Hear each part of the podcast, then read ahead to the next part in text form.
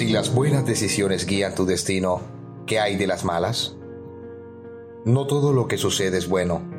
Siempre habrá momentos aburridos y fatales para ti. ¿Eres de los que se siente motivado y cuando pasas por un decibel te sientes perturbado? Estás en el lugar indicado. Siempre habrá un motivo para estar dichoso. No siempre es la mancha blanca en la alfombra roja. Eres un ser capaz, audaz, perseverante. Sí, tú.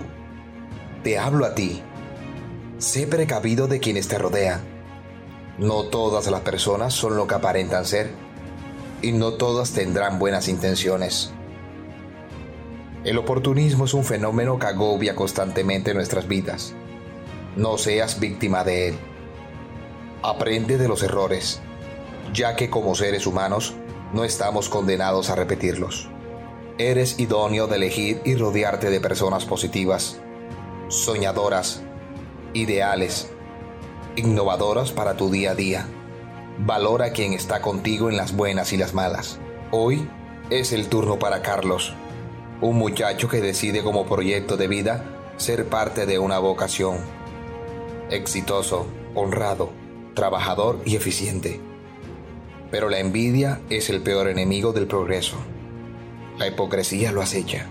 El egoísmo antagónico intenta destruirlo.